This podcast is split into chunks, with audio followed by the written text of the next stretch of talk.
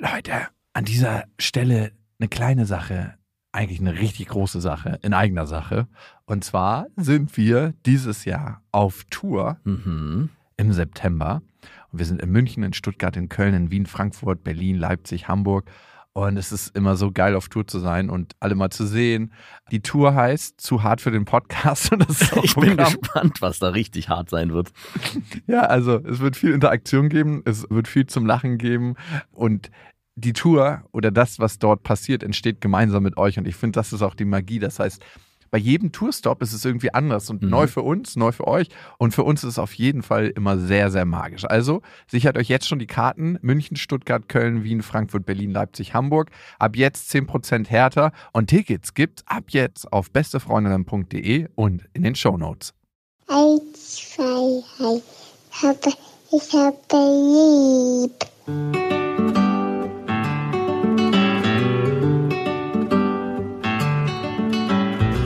Das sind beste Vaterfreuden. Keine bösen Wörter. Die Fremde, alte Schöpfe! Setz dich bitte hin. Der langweilige Podcast übers Kinderkriegen mit Max und Jakob. Hallo und herzlich willkommen zu Beste Vaterfreuden. Hallo. Und wir wollen heute eruieren, was das bessere Modell ist. Getrennt oder zusammen? Wir wollen Warum eruieren. Noch nur so. Ich bin gespannt, was da kommt.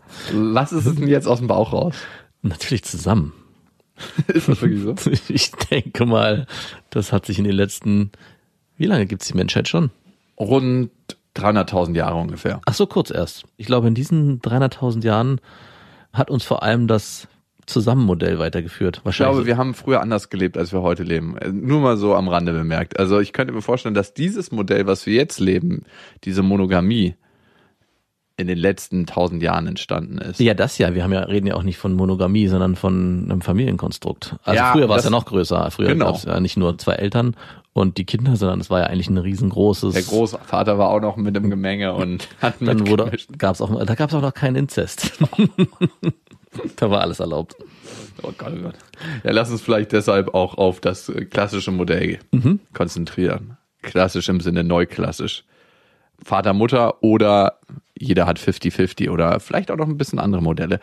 Wir haben übrigens dazu eine Hörermail bekommen, aber bevor wir das machen, wir haben übrigens dazu eine Hörermail bekommen, würde ich dir gern von einer Situation erzählen, die ich erlebt habe und ich wusste nicht genau, wie ich damit umgehen soll. Ich war auf einem Gartenfest. Auf einem Gartenfest. Ja. So ein richtig schön spießiges Gartenfest, so wie ich das mir vorstelle, in meinem Umfeld. Ja, nee, es war ein Fest am See und alle hatten gute Laune und der Rasen war nicht auf fünf Zentimeter genäht. Okay, Also kein spießiges Gartenfest. okay. Halt alle Leute hatten gute Laune und haben sich gut gefühlt. Auf einmal sehe ich, wie von weit hinten eine Frau ankommt und ich so, die ist doch schwanger. Das war deine Ex-Freundin. Nein, das war nicht meine Ex-Freundin.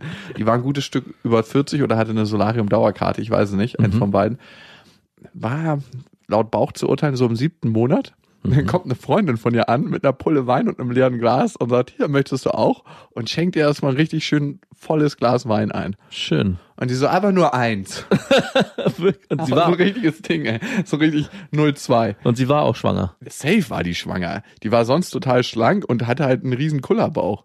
Also könnte auch sein, dass sie den Blähbauch des Jahrhunderts hatte, aber ich gehe mal davon aus, dass die Blähung durch ein Kind, was sie in sich trägt, verursacht wurden. Und vielleicht war das Kind schon alt genug im Körper und konnte Alkohol trinken.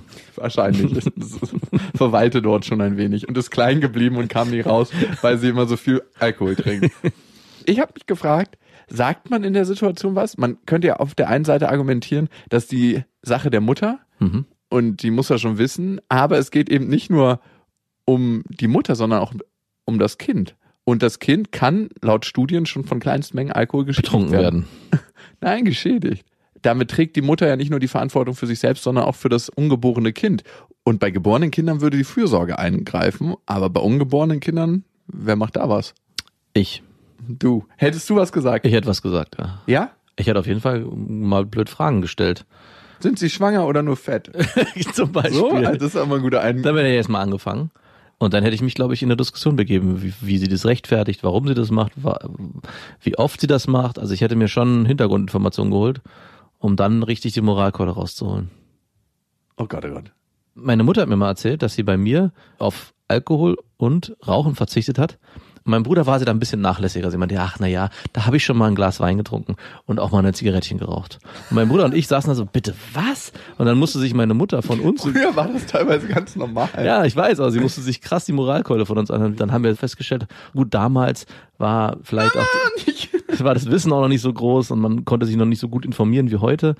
Aber heutzutage, glaube ich, weiß doch jeder, dass es eigentlich nicht geht. Also, dass man keinen Alkohol trinken sollte in der Schwangerschaft und vor allem auch nicht rauchen sollte. Jeder ist ja mm, seines eigenes Glückes Schmied und darf machen, was er will. Und trotzdem muss er sich, glaube ich, dann, wenn er das öffentlich macht, in solchen Situationen damit auseinandersetzen, dass Leute ihn ansprechen drauf. Und ich glaube, ich wäre jemand, der ihn zumindest mal blöd freundlich gefragt hätte, was denn hier los ist und wie sie das rechtfertigt vor mir. nicht vor dem ungeborenen Kind. Du hast recht, man musste eigentlich was sagen. Hast du denn nichts gesagt? Ich habe nur geguckt, weil sie halt auch schon so alterstechnisch an der Grenze war, dass ich mir dachte, ist sie wirklich schwanger? Okay, also- und ab- manchmal kriegen die ja dann auch so einen Blähbauch und ich habe versucht, das so zu argumentieren von mir, die hat einfach nur einen ultra krassen Blähbauch und ist nicht schwanger. So habe ich versucht, das von mir zu argumentieren, aber die war safe schwanger. Und deswegen wäre ja die erste Frage gewesen, Bist du Sie- schwanger? Bist du schwanger? Und, dann, Bist du schwanger? und wenn sie dann mit Nein geantwortet hätte, schnell äh, zu fliehen. und jedes Mal, wenn man ihr auf dieser Gartenparty wieder begegnet, sagt, hi, chin, chin, chin. Okay, habe ich nicht gemacht. Eine andere Sache ist passiert auf dieser Gartenparty. Und zwar war so ein älterer Mann Mhm. dort. Den kannte ich auch über Ecken. Das ist von einem alten Ziehkind meines Vaters, der Opa. Mhm. Irgendwie war er mir nicht ganz geheuer. Mhm.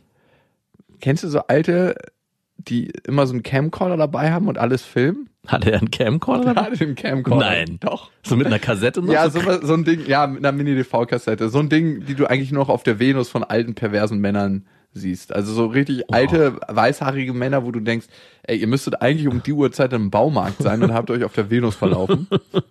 die dann immer super gierig mit ihrem ultra krassen Zoom alles ranzoomen, was sie von hinten nicht sehen. Wow, und das sind Zeiten von Smartphones. Ja, der Typ hat halt alles gefilmt auf dieser Im Zoom wahrscheinlich. Gartenfeier und irgendwann sind dann halt auch die Kinder baden gegangen, nackt. Moment, Moment, mein Camcorder ist noch nicht aufgeladen. Und er natürlich wieder mit seinem Camcorder da. Ah, nee, ey. Hat er gefragt, ob das in Ordnung ist? Nein, der ist jenseits von gut und böse geistig, der ist 80. Hast du ihn angesprochen darauf? Meine Schwester hat's gemacht. Was war denn los mit dir am Wochenende? Bist du unter Ja, gut, ganz ehrlich, da ist meine Schwester sofort dazwischen Okay. gegangen und meinte, dass er mal bitte woanders hinfilmen soll. Hat er das dann gemacht oder hat er dann heimlich weitergefilmt, so hinterm Baum? Nee, nee, nee. Ohne Hose. Ohne Hose. Der Typ ist wirklich ein bisschen strange. Ich habe auch ein komisches Gefühl bei dem gehabt. Und, Zitat, er meinte später noch zu meiner Schwester, weil der war schon ein bisschen verwirrt, ja, ich werde ja immer so ein bisschen komisch beäugt, wenn ich mit Kindern bin. Eine Ex-Freundin hatte sich auch von mir getrennt, weil sie meinte, ich war nicht gut zu ihren Kindern. Ich soll da irgendwie, aber das stimmt alles nicht.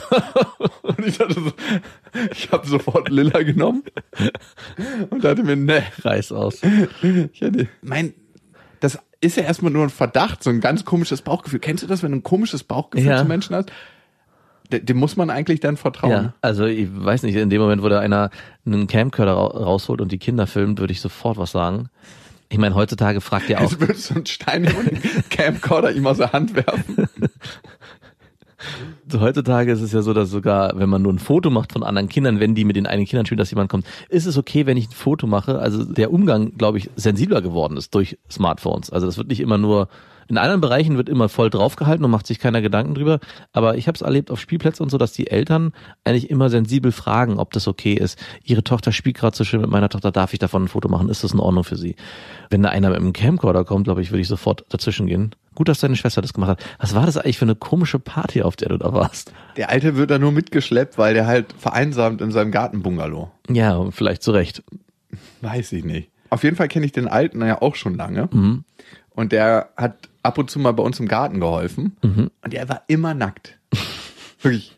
Ich meine, das sagt nichts aus, ne? Wenn jemand diese Freikultur leben möchte, ist das völlig in Ordnung. Und aber jemanden eigentlich nur nackt zu kennen, das ist schon so komisch. Und er hat dann bei uns früher in so einem kleinen Häuschen geschlafen Mhm. und auch immer nackt. Also der ist hat den ganzen Tag im Garten rumgewuselt und dann hat er dann sich hinten auf so eine Couch gelegt, nackt, und dann nächsten Tag wieder rumgewuselt. Also, Wie, wie alt warst du denn da? als er nackt war, Mhm. 15, 16. Okay, das geht ja noch. Also alt genug, um mich körperlich zu Wehr zu setzen, falls da irgendwas komisches passiert war. War das bei deinem Vater oder bei deiner Mutter? Bei meinem Vater. Okay. Ich habe ja ab 14 bei meinem Vater. Ah, okay, ich dachte, das Und wäre. da hat er ab und zu mal im Garten geholfen, weil er schon damals Rentner war und ja, Sehr skurril auf jeden Fall. auf jeden Fall. Ich zum Glück war ich nicht auf dieser Party. Hättest dich an dem alten Mann Mit besaufenden Schwangeren und Camcorner Opas. Nein, danke. die Party schlechthin. Alright. Nochmal zu diesem Camcorder-Typen und Film ohne die Erlaubnis derjenigen, die gefilmt werden. Wir die haben, Kinder meinst du? ja, die Kinder oder auch, wir waren am Wochenende uns einen Hund angucken, weil wir schon seit längerem überlegen, uns einen Hund zu kaufen und äh, Marie mir irgendwann mal die Pistole auf die Brust gesetzt Warum hat. holt ihr euch keinen aus dem Tierheim?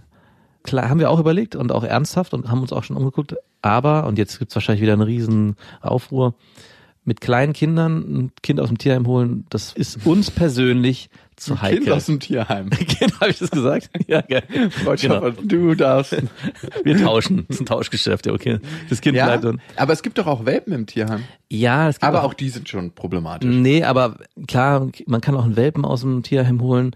Das war auch so eine Überlegung. Aber dann, wenn ich mir einen Welpen hole, kann ich mir auch einen Welpen holen, der jetzt nicht aus dem Tierheim kommt, weil ich mir das dann aussuchen kann, was ich für einen Hund will. Beim Tierheim ist es ja oft so, dass du dann einen Hund nimmst, wo du sagst, das passt gut, aber es ist jetzt nicht unbedingt den Vorstellungen entsprechend, wie ich mir das vorher überlegt habe. Der ist vielleicht nicht so groß, der sieht vielleicht nicht so aus, der hat vielleicht lange Haare, was weiß ich. Wie eklig eigentlich so ein Rassehund ist. Du siehst genauso aus, als ob du zu meinem Leben passt. Du bist mein Accessoire. Genau das ist mir nämlich auch aufgefallen, dass man sich den Hund eigentlich so zurecht biegt vorher und dann aussucht, wie man haben, was es auch alles gibt, welche Mischrassen und welche Mischform perfekt zusammengestylt, so wie man das halt braucht. Aber auf jeden Fall haben wir uns einen Hund angeguckt und dort war die Züchterin, das war so ein Hof irgendwo im tiefsten Brandenburg, sehr schön der Weg dahin. Aber mein erster Eindruck war, als ich auf diesen Hof gekommen war, hm, okay, es ist schon ein älterer Hof, aber man hat dann erkannt, okay, das ist einfach alter Bestand. Die sind hier trotzdem am Machen und Tun, aber es ist so viel Aufwand, dass man halt nicht alles schafft. Es sah trotzdem ordentlich und sauber aus. Ich wollte ein Foto von diesem Hund machen, um den zu Hause dann nochmal mir in Erinnerung zu suchen. Die Frau meinte, nein, wir erlauben hier keine Fotos, wir haben hier schon alles Mögliche erlebt. Mit welcher Begründung? Dass dann irgendwelche Perverse sich auf den Hund einen runterholen? Nee, die, ganz plausibel eigentlich, dass die Fotos von dem Hund gemacht haben und dann diesen Hund sozusagen weiterverkauft, Weiterverkauft ja, genau, angepriesen haben, die den dann dort gekauft haben und teurer weiterverkauft Ach haben. geil. ganz billig, Businessmänner. ganz billige Masche. Was macht man denn da mit mehr mit so einem Hund? 150 Euro und dafür fahren die Nee. Nach Brandenburg oder Also was? der war nicht so teuer, also im Verhältnis und was? Was heißt das? der hätte 1000 Euro gekostet. 1000 Euro? Und das geht noch. Was? Du zahlst für so einen Rassehund, zahlst du 2000, wenn nicht sogar 3000 Euro. What? Mhm. Nein. Also wenn du einen haben willst mit allem, mit Züchterschein, mit DNA-Untersuchungen und den Eltern nachgewiesen, all dem ganzen Aber wozu? Na, weil du ein gesundes Tier haben willst. Ja, aber das heißt doch nicht, also dann hole ich mir doch irgendeinen Mischling aus dem Tierheim. Ja, und das weißt du halt eben nicht, was der, wo die Eltern. Mischlinge sind immer gesund. Ja, das habe ich auch gedacht, aber ich kenne mich, wie gesagt, auch gar nicht so gut aus. Ich, das ist mir nämlich aufgefallen, darauf wollte ich nämlich hinaus. Ein Kumpel zu mir hat nämlich gesagt, sag mal, ihr seid da hingefahren und habt euch einen Hund angeguckt, ohne euch vorher konkret zu überlegen, ob ihr einen haben wollt oder nicht. Und da hat er mich auf dem kalten Fuß erwischt, weil ich war mir eigentlich vorher so halb sicher, dachte, das ist nur so eine Inspiration für mich, um dann zu wissen, okay, wir nehmen ihn oder wir nehmen Das ihn ist doch der größte Fehler. Und dann sieht Ja. man den jungen Welpen und War's alle, auch. oh, ist der War es auch.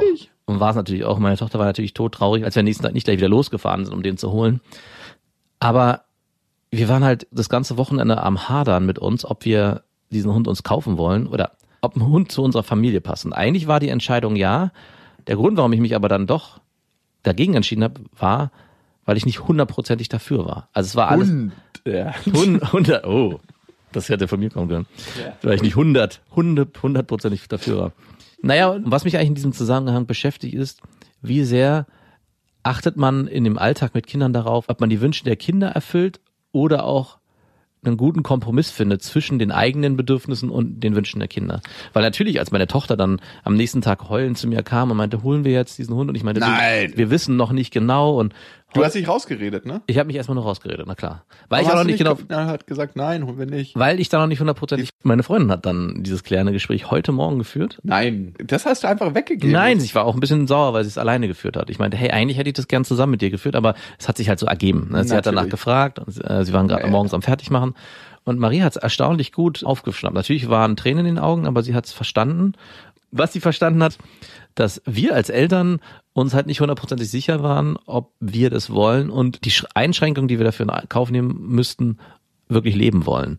Und ich glaube, das hat sie gut verstanden. Das hat mir nochmal gezeigt, dass man mit seinen Kindern eigentlich auch immer sehr, sehr ehrlich und authentisch ins Gespräch gehen muss und sie absolut abholen muss bei allen Entscheidungen, die man trifft. Auch in dem Fall ja über ihren Kopf hinweg. Klar kann sie nicht entscheiden, sie will diesen Hund haben. Die Entscheidung müssen die Eltern fällen. Aber wir haben ja versucht, sie so gut wie möglich mit einzubeziehen. Und wir haben den Fehler gemacht, dass wir mit ihr dahin gefahren sind ne? und sie dann auch emotional schon Gucke mal, so würde sich das anfühlen, einen kleinen Welpen zu Genau. haben. Wie unfair eigentlich, ne? Wie krass. Also unglaublich. Ja, aber das ist doch ein guter Test, ob sie es wirklich verstanden hat. genau. Ich meinte auch zu meiner Freundin, es war total blöd, dorthin zu fahren, weil was nämlich passiert ist, man hat diese Entscheidung, wir wollen einen Hund kaufen, komplett personalisiert auf diesen einen ganz speziellen Hund. Das war nicht mehr, wir kaufen uns einen Hund, sondern es ging dann um diesen Hund, weil der schon emotional aufgeladen war. Wir fanden den, wie er aussieht, toll, wie er tapsig war, wie er hieß, es war alles genau das Richtige. Und die Entscheidung danach war gar nicht mehr, wollen wir einen Hund, sondern war, An welcher Raststätte können wir den aussetzen? Nein, wir wollen diesen Hund. Oh Gott, oh Was Gott. wir ja dann nicht mehr wollten, aber trotzdem war das im Nachhinein echt blöd. Also meine Empfehlung an alle, die irgendwie überlegen, ob sie sich ein Haustier zulegen oder eine, eine schwere Entscheidung in diese Richtung treffen, vorher ganz rational sich klar sein und dann mit der Haltung dahin gehen und nicht vorher, ach, wir gucken mal, ob das vielleicht gut ist und ob das zu uns passt, weil das war nicht, war nicht die richtige Entscheidung. Es ist schön, dass die Hundehalterin euch die Entscheidung abgenommen hat. Mhm, total schön. Hattest du früher als Kind viele Tiere? Ich hatte zwei Hunde, ja. Meine Eltern hatten zwei Hunde. Wir hatten einen. Aber keine anderen. Nee, ich hatte als Kind kein Tier. Nee, das ist, steht auch nicht zur Debatte. Es wird kein Kaninchen, kein Hamster, kein Meerschweinchen geben, weil das empfinde ich wirklich als Tierquälerei oder als unnötig. Vor allem jeder weiß, so ein Meerschweinchen kauft man dem Kind und das hat es dann zwei Wochen, dann hat es kein Interesse da. Es gibt ich, auch Kinder, die verlieren das Interesse nicht. Ich hatte Wer einen denn? Hamster als Kind. hast du das Interesse verloren oder hast du es Nee, Hamster werden auch nicht so alt. Mein Hamster wurde zwei Jahre und dann hatte ich noch mal einen, der wurde noch mal zwei Jahre. Also ich hatte immer zwei Jahreshamster. Okay, dann habe ich zu stark pauschalisiert. Ich habe nur Geschichten gehört von Kindern aus meiner Zeit damals und jetzt auch als Eltern, wo die kleinen Tiere keine Rolle mehr gespielt haben. Also mein. Hamster hieß Rookie und klar, der war ein bisschen nervig, weil Hamster sind oft nachts aktiv. Mhm. Dann hat er halt rumgerüttelt im Käfig, aber der wurde oft in seinem wache Schlafrhythmus gestört. Mhm. Als Kind bist du da erbarmungslos. Den haben wir rausgeholt. Der lief eigentlich immer überall mit. Der war oft in meiner Tasche und dann nicht in der Jeanstasche. nee, nee. Der konnte ganz toll schwimmen. Also er hat ganz viele Sachen gemacht. Dürfen Hamster schwimmen? Er konnte auf jeden Fall schwimmen. ich habe ihn nicht gequält. Also aus meiner kindlichen Perspektive wollte ich ihm nur Gutes tun, aber das war immer nicht nur Gutes, glaube ich, für den Hamster. Hüpf von dem Tisch. Hüpf. Nee, Sprungsachen, das wusste ich, dass ihm das nicht gut tut mit seinem kleinen Organ. Aber natürlich habe ich viele Lego-Labyrinthe gebaut und irgendwann kam dann die Nachbarskatze an mit so einem kleinen Fellknäuel im Maul. Oh, Ich habe ihn manchmal in meinem Zimmer rumlaufen lassen und die Terrassentür war offen. Das war so bodennah und die Katze ist reingekommen und hat sich ihn geschnappt. oh, ist ja richtig traurig. Also, du hättest mal die Gesichter sehen sollen der Kinder, der anderen und meins. Meine Mutter hatte mir das geschildert, als wir alle so realisiert haben in dem Moment, dass das Rookie ist, der Hamster, der geschnappt worden ist von der Katze. Und die Katze so, lo, lo, lo, ich habe was mitgebracht, guck mal, streichelt mich. Scheiße. Ich war noch richtig stolz so. Du hast Rocky getötet. Wie viel Wut man auch auf so eine Katze, die natürlich auch nicht Bescheid weiß, die eigentlich nur so ihrem ganz normalen Trieb nachgeht. Hey, ihr habt euch eine Katze geholt, ihr müsst mit solchen Sachen rechnen. Theoretisch hättest du ja dann die Katze auch hops mal bringen können. mit einer Axt hätte sich so eine, so eine Kette entwickelt. Ich hätte die Katze Aufs erledigt. Schafott. An den Katzen Der. Hund hätte mich dann Ja, genau. geschnappt. Wie wäre die Reihenfolge? Nee, die Katze, der Hund hätte die Katze noch holen müssen und dann hättest du den Hund holen dürfen. So Genau, und dann hätte mich ein Erwachsener holen dürfen. Genau. Und wer hätte denn, dann wäre schon Krieg ausgebrochen im schon Dorf. Krieg, und so entstehen Kriege, weil der Hamster von der Katze getötet wurde. um nochmal zurückzukommen, war der Wunsch, einen Hamster haben zu wollen, kam der von dir oder haben deine Eltern gesagt, ich hatte schon immer den Wunsch, Tiere zu haben. Also mein erstes Tier habe ich von geklautem Geld meiner Eltern gekauft. Mhm. da, was war das? das war so ein, Ein Goldfisch in der Tüte, den hast du dann auch da die nächsten zwei. das war so ein kleiner Axolot. Was ist das denn? Das ist so eine Wasserechse, die ist unter Wasser und fühlt sich da total wohl und sieht ganz niedlich aus. Man muss sich ein bisschen dran gewöhnen, weil die haben oftmals keine Farbe und so dunkle Klopfaugen und so komische Dinge am Kopf. Also sehen ein bisschen ungewöhnlich aus. Aber Und die hast du in deinem trockenen Terrarium. ich weiß noch, als ob es gestern war. Meine Eltern waren bei den Zeugen Jehovas damals noch und meinten so, Clown ist eine Todsünde. und ich kam natürlich so auf die Idee, wie finanziere ich mir das Ding? Weil wir sind immer an diesem Tierladen vorbeigelaufen. Und ich bin auch immer extra langsam vorbeigelaufen, dass ich so aus dem Augenwinkel die Tiere beobachten konnte, die da drin waren. Und dann habe ich mir halt ähm, ein Gurkenglas gesichert. Meine Eltern haben früher mal zum Abendbrot Gurken gegessen und dann habe ich das gründlich ausgewaschen. Da war ich vier Jahre. Und dann habe ich mir immer sukzessive Geld aus dem Portemonnaie meines Vaters und meiner Mutter genommen. Ich glaube nicht, dass du vier warst. Doch, doch, ich weiß es ja noch. Wirklich. Weil ich irgendwann umgezogen bin und das ist äh, ein, zwei Jahre vor meinem Umzug passiert. Vor meinem Umzug, wo ich gerade sechs geworden bin. Weil Boah, dann warst du aber schon sehr krimineller mit vier Jahren. das ist die kriminelle Energie von meinem Vater. Wow. Dann hatte ich irgendwann das Geld zusammen, Mhm. bin zu diesem Tierladen gegangen mit diesem Gurkenglas und die Verkäuferin hat es natürlich sofort gerochen, dass mir das meine Eltern nicht genehmigt hatten. Ich hatte auch noch so Kies gewaschen und hatte eigentlich alles perfekt vorbereitet und wollte einfach nur den Axolotl da mitnehmen. Aber sie hat ihn mir nicht verkauft. Ah, Und dann bin ich in ein anderes Geschäft und habe mir einen Lego-Truck gekauft. auch in dem Gurkenglas. nee, den habe ich so. Und ich dachte, das fliegt nicht auf, wenn ich mit diesem neuen Lego-Truck zu Hause rumspiele. Aber natürlich ist es aufgeflogen. Ich glaube, ich habe noch einen Arsch voll gekriegt. Ah, das waren noch gute Zeiten damals. Ja, total gute Zeit. Meine Mutter hat- hatte sich neulich dafür entschuldigt, dass sie uns als Kind geschlagen hat. Finde ich gut. Ja, unter Tränen so. Weil meine, irgendwie kam es letztens auf am Tisch und meine Schwester wurde ein paar Mal verprügelt, ist ein bisschen viel gesagt, aber hat einen Po voll gekriegt mit einem Kochlöffel. Ui. Aber die krassesten habe ich immer gekriegt, Natürlich. weil ich einfach ein krimineller kleiner Scheißer war. Das hat ja auch nicht geschadet. Sagt man immer so, man weiß es aber nicht, ne? Nee, man weiß also es es kann sein, dass mein Urvertrauen dadurch auch ein Stück weit in Mitleidenschaft gezogen Und wurde. deswegen musst du heute andere Frauen den Arsch versohlen.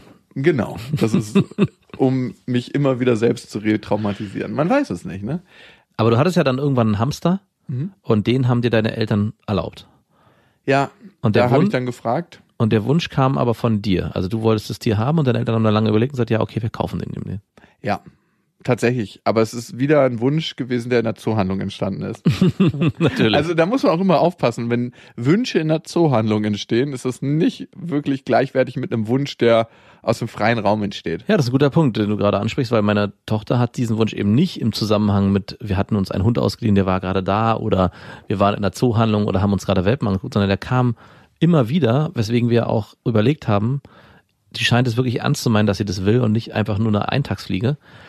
In dem Zusammenhang frage ich mich, wie sehr muss man solche Wünsche de- des Kindes auch erfüllen? Also ich war am Ende so weit zu sagen, okay, ich will diesen Hund für meine Tochter. Gar nicht unbedingt, weil ich ihn selber will, obwohl ich weiß, dass ich am Ende die meiste Arbeit habe mit meiner Freundin zusammen, weil es natürlich unrealistisch ist, dass meine vierjährige Tochter in eineinhalb Monaten noch sagt, wow, der Hund ist so toll wie am ersten Tag. Kann natürlich passieren, so wie du mit deinem Hamster, aber so realistisch kann ich mir das nicht vorstellen.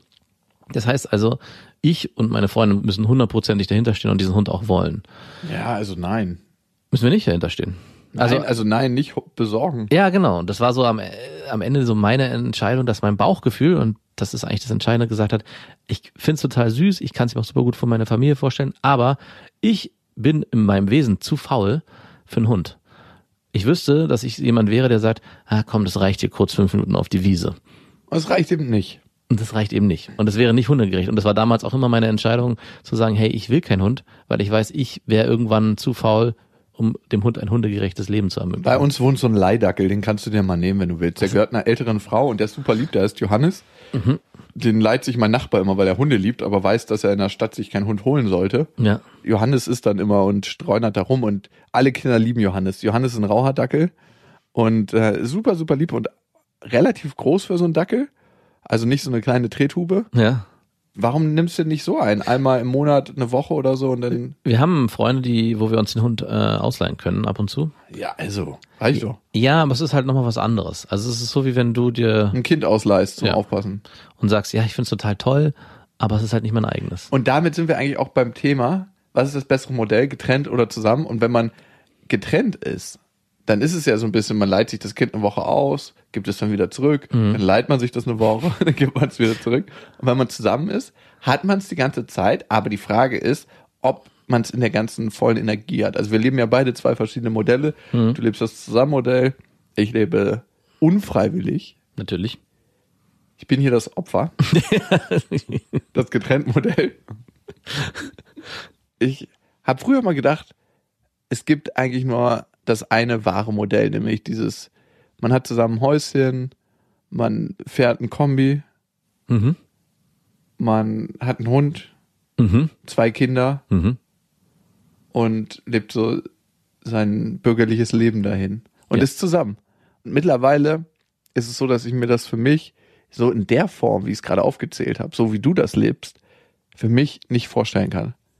Also aus diversen Gründen. Also ich bin nicht so ein Siedlungstyp. Kann mir das A nicht vorstellen, in so einer Siedlung zu wohnen, wo andere Families sind und wo man sich dann grüßt, wenn man gleich am Angang reinfährt in die Siedlung und jeder kennt sich und jeder war schon mal mit dem anderen so eine Discounter-Grillwurst essen. Und abends trinkt man mal ganz gerne ein, man ist zusammen im Tischtennisverein, was auch immer. Das ist ein Leben, was für mich in diesem Leben, vielleicht steht es nochmal in einem anderen Leben an, nicht so stattfinden wird. Ja, wobei du natürlich aus deiner Lebensrealität berichten kannst, die du kennst und nicht die Lebensrealität gelebt hast, in einem Setting, wo es viele Familien in Häusern gibt. Ich habe mir für mich selber nie vorgestellt, auch in so einem Setting zu leben, sondern dachte, ich will eigentlich genau wie du in der Stadt leben, in einer großen Wohnung, in Anführungszeichen, wenn's, wenn ich mir das leisten kann. Und gar nicht unbedingt dieses spießige ja, Vorstadt- oder Gartenleben vor allem. Und muss aber sagen, dass gerade das Szenario, dass andere Kinder draußen sind, mit dem meine Kinder immer sofort draußen spielen können, einfach unbeschreiblich ist. Im Gegensatz, wenn ich mir das bei dir vorstelle, in einer Wohnung zu leben, wo halt man immer dafür sorgen muss, dass das Kind irgendwie rauskommt und man dort ein Setting schaffen muss. Man ist im Käfig. Ja, Im man ist im- städtischen Käfig. Man ist im städtischen Käfig, muss Spielplätze suchen oder Veranstaltungen, wo man hingeht und dann dort vielleicht Kinder kennenlernen. Klar, also sonst ist das Kind im Käfig. Ich habe es auch neulich gesehen, wir waren vor der Haustür. Wir haben so einen dreckigen Fixerspielplatz gegenüber, wo wirklich Spritzen im Sand liegen und wo ab und zu mal so ein Obdachloser oben in der Rutsche schläft. Ja. Man muss dann immer erst rausrutschen, bevor man frei rutschen kann. Aber gut ist, wenn der oben schläft in der Rutsche und man den rausrutscht, dann ist die Rutsche trocken. Sehr gut.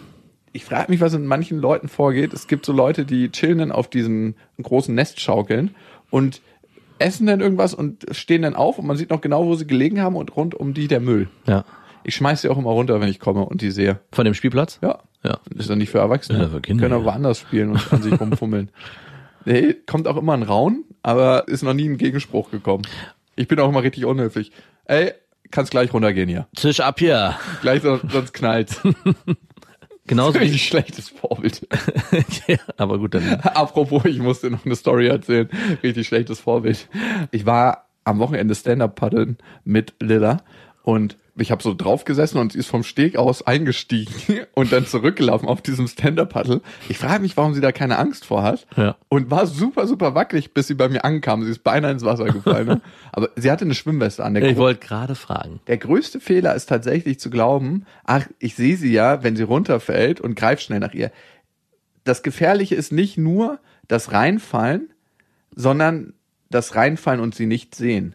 Weil wenn das Wasser ein bisschen trüb ist, besteht die Möglichkeit, dass das Kind abtaucht und man sie nicht in dem Moment findet. Natürlich, wenn man sie sofort hochholt, ist es was anderes. Es gibt ja auch das sekundäre Ertrinken bei Ja. Kindern. Da hat meine Freundin auch immer krass Panik vor, vor diesem sekundären Ertrinken. Wir haben am Wochenende so einen kleinen Mini-Pool aufgebaut. Ich weiß nicht, es waren fünf Zentimeter Wasser reingemacht und bin kurz rein was holen gegangen. Und sie meinte, wie kannst du die Kinder draußen alleine lassen? Du weißt doch, wie gefährlich das ist. Manchmal geht das viel schneller, als man denkt. Auch dieses sekundäre Ertrinken. Sekundäres Ertrinken, das ist ja dieses Wasseratmen. Das passiert dann ein paar Stunden nach dem eigentlichen Vorfall. Man denkt, das ist jetzt relativ häufig, aber es ging ein paar Fälle durch die Presse und deswegen hat man den Eindruck, dass es relativ häufig ist. Wie viele Menschen glaubst du ertrinken weltweit jährlich? Durch sekundäre Ertrinken oder generell? Generell. 20.000. Knapp 400.000. Oh. Und die meisten davon in Asien und Zentralafrika. Ja, die und wie viel davon in Deutschland? 300. 500. Hey. Ziemlich nah dran. Gibt es ungefähr 70 Fälle. Also klar, es ist nicht so häufig, aber man muss aufpassen. Lille hatte eine Schwimmweste an, ist mir auch wichtig. Und Klar. Wir sind dann ein bisschen mit dem Stand-Up-Paddler rausgefahren. Weil ich bei dir gedacht hätte, dass du ohne Schwimmweste mit Lilla rausfährst. Wirklich? Ja, ich dachte so, ich krieg die schon gegriffen. Naja, ich möchte einfach A, dass sie ein gutes Gefühl hat und dass ich auch ein gutes Gefühl habe, weil das ist ja ein Entspannungs- und ein Freizeiterlebnis. Ja. Es bringt doch nichts dann zu sagen, hey, ich will ja auch nicht beibringen, dass wir das größtmögliche Risiko eingehen. Oder wie mein Gleitschirmfluglehrer immer zu sagen pflegte, es gibt viele junge, mutige Piloten, aber wenig alte. wenn wir schon über Fahrlässigkeit reden, wir sind dann an so einem Strand angedockt und da habe ich gesehen, da haben sich Leute oben im Baum so eine Art Hängematte gebaut. Aus alten Plan haben die die über so zwei Äste rübergeschlagen und wenn du dich da reingesetzt hast, konntest du im Baumwipfel über den gesamten See gucken. Und dann haben die sich noch so eine Box daneben gebaut, wo sie so Decken gelagert haben. Das heißt, die chillen da anscheinend abends oft Ja. und decken sich dann zu. Und es gab so einen kleinen Weg den Baum hoch, um da reinzukommen. Und ich bin dann da hingeklettert und dann hat Lille halt die ganze Zeit von unten gerufen. Und er wusste nicht, was machst du. Eigentlich geht es nicht, dass sie damit hochgeht, ne? Wie hoch war das ungefähr? Vier Meter. Mhm, okay. Und dann habe ich mich dafür entschieden, sie mitzunehmen. Und du hattest zwar eine Schwimmweste dabei, aber keine Sicherungsleine. Ich habe so gemacht, ich hatte ein Halstuch getragen und habe sie mit dem Halstuch an mich festgebunden und sie hat sich zusätzlich noch festgehalten Am Rücken oder am Bauch? äh, am Rücken. Also so um den Hals. Hast du, hat sie sich festgehalten und du hast sie noch. Ich habe sie ja unter die Arme geschnallt Ja. und habe es mir dann umgebunden und habe es getestet, ob es hält. Und dann bin ich da wie so ein Äffchen hochgeklettert. Sie hat auch zu keiner Zeit losgelassen. Und dann saßen wir da oben in diesem Sitz und sie fand es total gut. Ich habe mich gefragt, hätte ich mich das getraut, so mit meinem Vater irgendwo hochzuklettern? Aus der Erinnerung heraus hätte es mich wahrscheinlich nicht getraut, weil mein Vater immer so ein bisschen so war, so, ja, das machen wir jetzt einfach. Und ich hatte das Gefühl, er kennt die Grenzen nicht so richtig. Mhm. Und jetzt ist die Frage, kenne ich die Grenzen überhaupt? Wusste deine Freundin davon? Nein, natürlich nicht, aber sie erfährt jetzt Jetzt gerade im Moment davon. ich gerade. Also ich bin letztens auch auf den Baum geklettert und äh, mein Sohn stand unten und meinte, ich will auch, ich will auch. Und ich habe mich dagegen entschieden. Das war aber auch kein Baum, der leicht zu erklimmen war. Also deiner scheint ja so gewesen zu sein, dass man da einigermaßen gut hochgekommen ist. Bei mir war es schon, ich habe mich am Ende fast nicht mehr runtergetraut. Also ich musste ja runter, aber es war Ich so. zeig dir den Baum mal, dann entscheidest du selbst. Okay, bitte darum. Okay, jetzt, was ist das bessere Modell, getrennt oder zusammen? Und wir haben dazu eine Hörermail bekommen von Sarah. Nach knapp zwölf Jahren Beziehung habe ich mich aus verschiedenen Gründen von meinem Ex-Freund und Vater meines Sohnes getrennt. Und auch wenn der Gedanke daran mir am Anfang sehr große Angst gemacht hat, habe ich diese Entscheidung nicht einen einzigen Tag bereut. Da wir nicht im Streit auseinandergegangen sind, uns immer noch sehr gut verstehen und ein super 50-50-System gefunden haben, ist das für mich persönlich mittlerweile mein perfektes Lebensmodell. Ich habe dadurch gemerkt, dass ich einfach die Zeit für mich alleine brauche, um eine glückliche und entspanntere Mutter zu sein. Da ich mit meinem Leben so happy bin, kann ich natürlich auch das ganze Thema Dating, Beziehung super entspannt angehen. Außerdem höre ich meine biologische Uhr nicht mehr ticken und es wäre für mich vollkommen in Ordnung, kein zweites Kind zu bekommen. Ich schließe es aber auch nicht kategorisch aus. Ich habe keine Idealvorstellung von einem Partner oder davon, wie eine Beziehung aussehen sollte. Denn seit der Trennung hat sich mein Beziehungsmindset total geändert. Und ich habe für mich erkannt, dass das typische Heiraten, Kinder bekommen und in die Vorstadt ziehen, so wie es Max gemacht hat, nicht das ist, was mich persönlich glücklich machen würde. Und so gibt es nur noch zwei Dinge, die mir bei einem Mann sehr wichtig sind. Stimmt die Chemie, beziehungsweise existiert da irgendwie ein Funke, der übertragen werden könnte? Und hat er einen großen Penis. Genau. Und hatte einen überdimensional großen Lachs, um richtig schön zu rattern.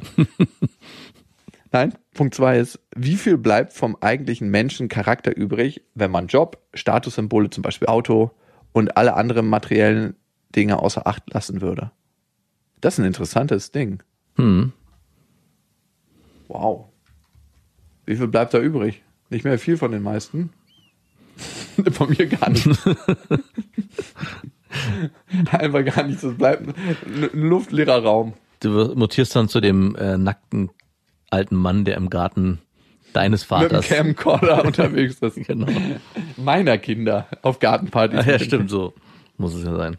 interessante Sicht auf das Ganze und eine schöne Lebenserfahrung, die du da gemacht hast. Mhm. Ich möchte dazu sagen, Sarah, das 50-50-Modell, was du lebst und wie friedlich du dich mit deinem Partner einigen konntest, herzlichen Glückwunsch dazu. Ich glaube, das ist nicht allen möglich. Nein. In meiner Situation ist es ja ein bisschen anders mit Streit und mit, ja, einigen Konflikten verbunden, obwohl in letzter Zeit es auch wieder besser ist. Oh, ey, das entspannt mich total. Kann ich auch nicht sagen, dass ich ein anderes Modell leben wollen würde. Und das aus mehreren Gründen. Also für mich ist es zum Beispiel, dass ich den Eindruck habe, dass die Zeit, die man mit seinen Kindern alleine verbringt, viel größer ist Mhm. und dass eine Qualitätszeit ist, dass es eine Konzentration aufs Kind ist. Also man hat die volle Aufmerksamkeit auf sein Kind und kann dann die Batterie wieder aufladen, weil das ist auch total anstrengend. Das merke ich immer wieder selber. Es ist so anstrengend, mit Kindern alleine Zeit verbringen. Allerdings. Manchmal denke ich mir so, wenn über alleinerziehende Eltern so gerichtet wird, so von wegen, ja, warum machst du das nicht abends? Dann denke ich mir so, wann hast du das letzte Mal von 7 bis 21 Uhr auf ein Kind aufgepasst und Ja. das bespaßt? Und dann sag mir mal, wie viel Energie du nach diesem Tag hast. Ja. Also Politiker, die teilweise darüber entscheiden, wer wie vergütet wird und wer welche Steuerlässe kriegt. Ich frage mich, wie viele von diesen Politikern schon mal tatsächlich alleinerziehend waren und auf ein Kind aufgepasst haben und eigentlich Experten darüber sind, solche Entscheidungen zu treffen, weil die meisten Menschen haben gar keine Ahnung. Ich habe meine Ex-Freundin immer gefragt, "Ey, warum machst du das nicht danach, als Lea noch ganz klein war. Und heute weiß ich, danach wird einfach das Licht ausgeschaltet. Also man kann froh sein, wenn man Geschichte vorlesen nicht vorher einschläft. Ich schlafe regelmäßig abends eine Stunde im Bett meines Sohnes oder meiner Tochter, wenn ich die ins Bett bringe, weil ich am Ende des Tages, gerade am Wochenende, eigentlich so müde bin, dass ich gar keine Chance habe, dem zu widerstehen. Also, und es ist auch ganz gut, weil man dann nochmal Kraft schöpft für die nächsten zwei Stunden. Ist natürlich eigentlich nicht das Modell, was man machen sollte, wenn es um gesunden Schlaf geht. Aber also diese Argumentation, dass man eben mal alles an der Nacht oder am Abend machen kann, wenn das Kind im Bett ist, ist absolut hirnrissig. Ja, und sehr viele von diesen Powerfrauen, die man in den Medien sieht, die haben ganz viel Unterstützung in anderen Bereichen. A, sind die finanziell so abhängig, dass sie sich einfach mal eine Putzfrau leisten können, ähm, ein Kindermädchen, ein Einkaufsservice. Also sie haben ein Programm darum, dass sie in den Kernzeiten Mutter sein können und auch arbeiten. Also Ja. glaube ich, die wenigsten Frauen machen alles. Putzen, haben einen Job, der läuft, sind alleinerziehend und das läuft auch. Also wenn das so ein richtiges Vorzeigeding ist, wo man sich denkt, so, wie funktioniert das? Sind nicht selten Mütter finanziell und auch Väter so unabhängig, dass das funktionieren kann. Irgendwas ist da ausgehebelt. Also die Qualitätszeit, ähm, Qualitätszeit ist natürlich immer dann auf die 1 zu 1 Betreuung beschränkt. Also natürlich in diesem Modell, und das ist das, was ich bei dir schon am Anfang jetzt gehört habe und auch bei unserer Hörerin, die die Mail geschrieben hat, es ist natürlich ein rein subjektiver Blick auf die Geschichte und muss es ja auch sein, so wie ich sage, ich kann mir kein anderes Modell vorstellen, als mit meiner Freundin zusammen gemeinsam die Familie großzuziehen oder die Kinder großzuziehen, muss es natürlich auf der anderen Seite, wenn man irgendwann das akzeptiert hat, dass man in Trennung lebt und für sich den besten Weg finden will, glaube ich, rein subjektiv so sein, dass man sagt, das ist für mich auch die beste Variante, weil ich die und die und die Vorteile habe, wie du und auch wahrscheinlich die Hörerin beschreibt. Nämlich man hat ganz viel Zeit alleine und individuell mit dem Kind. Dafür hat man wiederum viel Freiräume, um wieder Kraft zu tanken, um wieder alleine Zeit mit dem Kind zu verbringen. Im Gegensatz dazu steht natürlich, dass man nicht als Familie gemeinsam agiert, Ausflüge macht, Entscheidungen trifft und ein Kind auch gemeinsam erlebt in der Form. Also es ist ja nochmal ein ganz anderes homogenes, geschlossenes System, was nicht besser oder schlechter ist.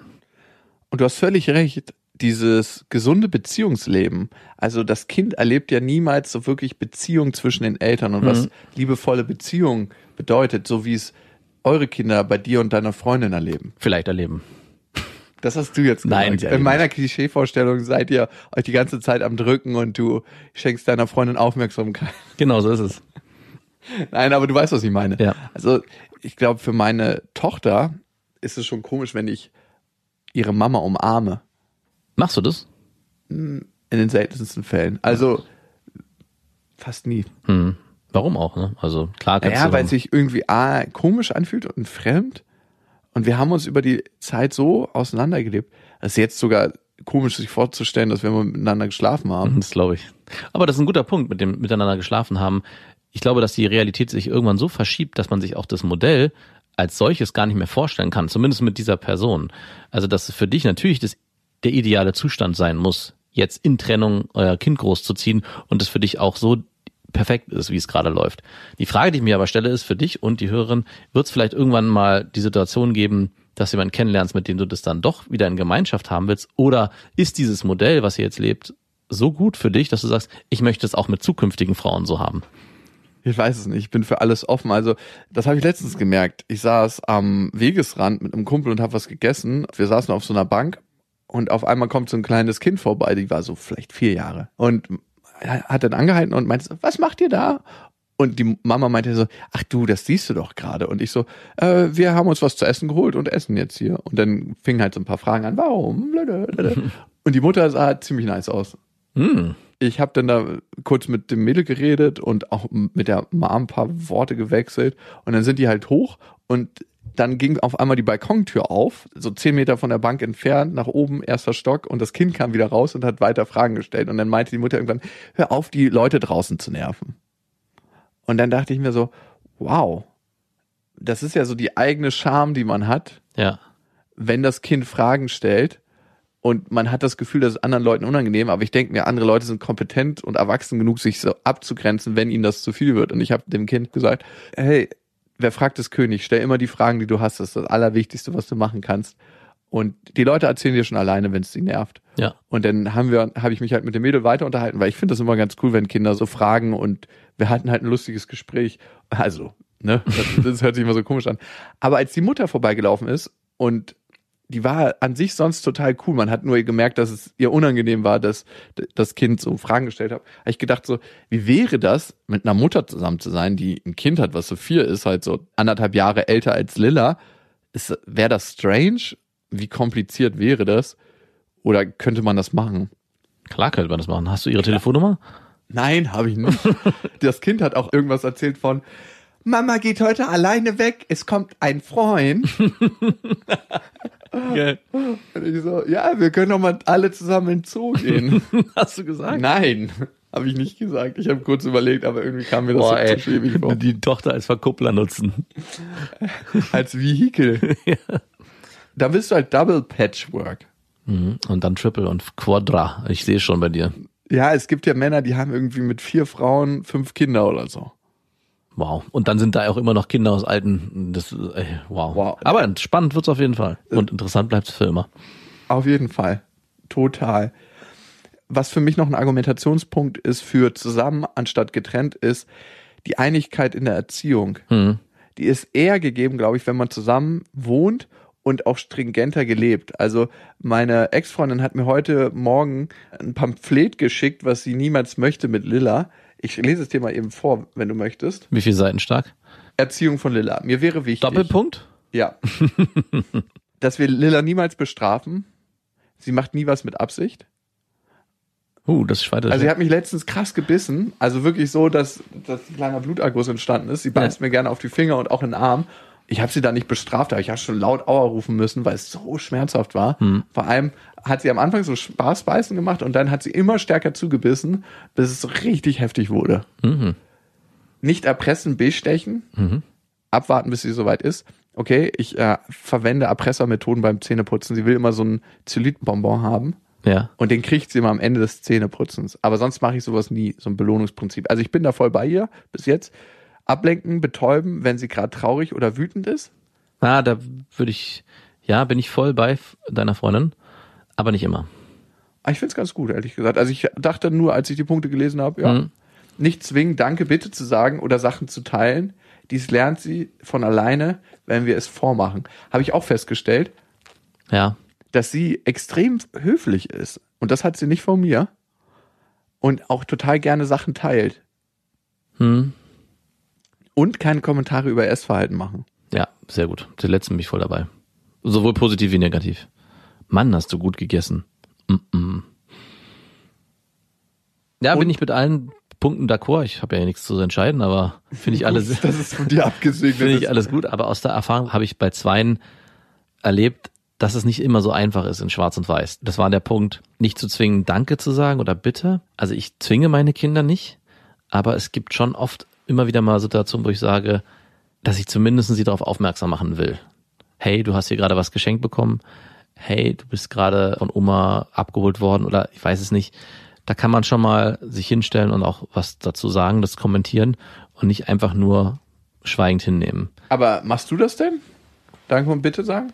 Ja, klar, natürlich immer. Gegenüber meinen Kindern. Meine Kinder sagen auch. Aber nee, im normalen Alltag. Ja, natürlich, klar. Und Also wirklich? Ja. Ich erlebe das nicht immer bei dir. Ich finde, du bist so ein grummeliger Wischmopp, der durch die Gegend zieht und nicht immer Danke und Bitte sagt. dir gegenüber ansonsten bin ich äh, sehr ja, dankbar. wa- warum denn auch nicht anderen Menschen gegenüber, wenn ich dabei bin? Okay, ich muss einschränken. Es ist viel besser geworden, aber früher habe ich dich als krass unhöflichen Menschen empfunden. Ja, ich Vielleicht bist du auch höflicher geworden mit der Geburt deiner Kinder, weil du einfach wolltest, dass sie höflicher nicht so grummelig werden wie ich. Vielleicht. Ich bin manchmal auch ein krass unhöfliches Arschloch, also besonders in speziellen Situationen, die mir immer wieder widerfahren. Okay, was ist unser Fazit? Was ist das bessere Modell? Getrennt oder zusammen? Jeder muss für sich das Richtige finden. Aber Weißt du, was ich krass finde? Dass wir es schon in Erwägung ziehen, dass es ein besseres Modell gibt und dass beide gleichwertig existieren dürfen. Vor fünf oder zehn Jahren hätte es für mich da überhaupt gar keine Diskussion drüber gegeben. In der Gesellschaft allgemein, glaube ich. Ja. Wow. Und ihr wisst ja, es gibt kein richtig oder falsch. Erziehung ist einfach anders. Macht's gut. Das waren Beste Vaterfreuden mit Max und Jakob. Jetzt auf iTunes, Spotify, Deezer und YouTube. Der 7-One-Audio-Podcast-Tipp. Hallo, ich bin Lynn. Und ich bin Leo. Ihr kennt uns vielleicht schon vom True Crime Podcast Mord auf Ex. Eigentlich sprechen wir da ja jede Woche über Verbrechen. Aber da gibt es ja noch ein anderes Thema, das die Menschen und uns schon immer fasziniert hat. Die Liebe. Krasse Geschichten, die wirklich passiert sind. Bonnie und Clyde zum Beispiel. Cleopatra und Caesar Oder Diana und Charles. oder halt Camilla. Liebe gibt's bei True Love aber auch nicht nur im klassischen Sinne. Es geht auch um Familie, um die Liebe zum Beruf oder sich selbst oder Freundschaft. Am besten sind ja auch eh die Filme, wo dann am Ende steht, nach einer wahren Begebenheit. Das sind so Geschichten, die kannst du dir eigentlich gar nicht ausdenken. Ja. Und das gibt's jetzt eben als Podcast. Und das Ganze heißt True Love.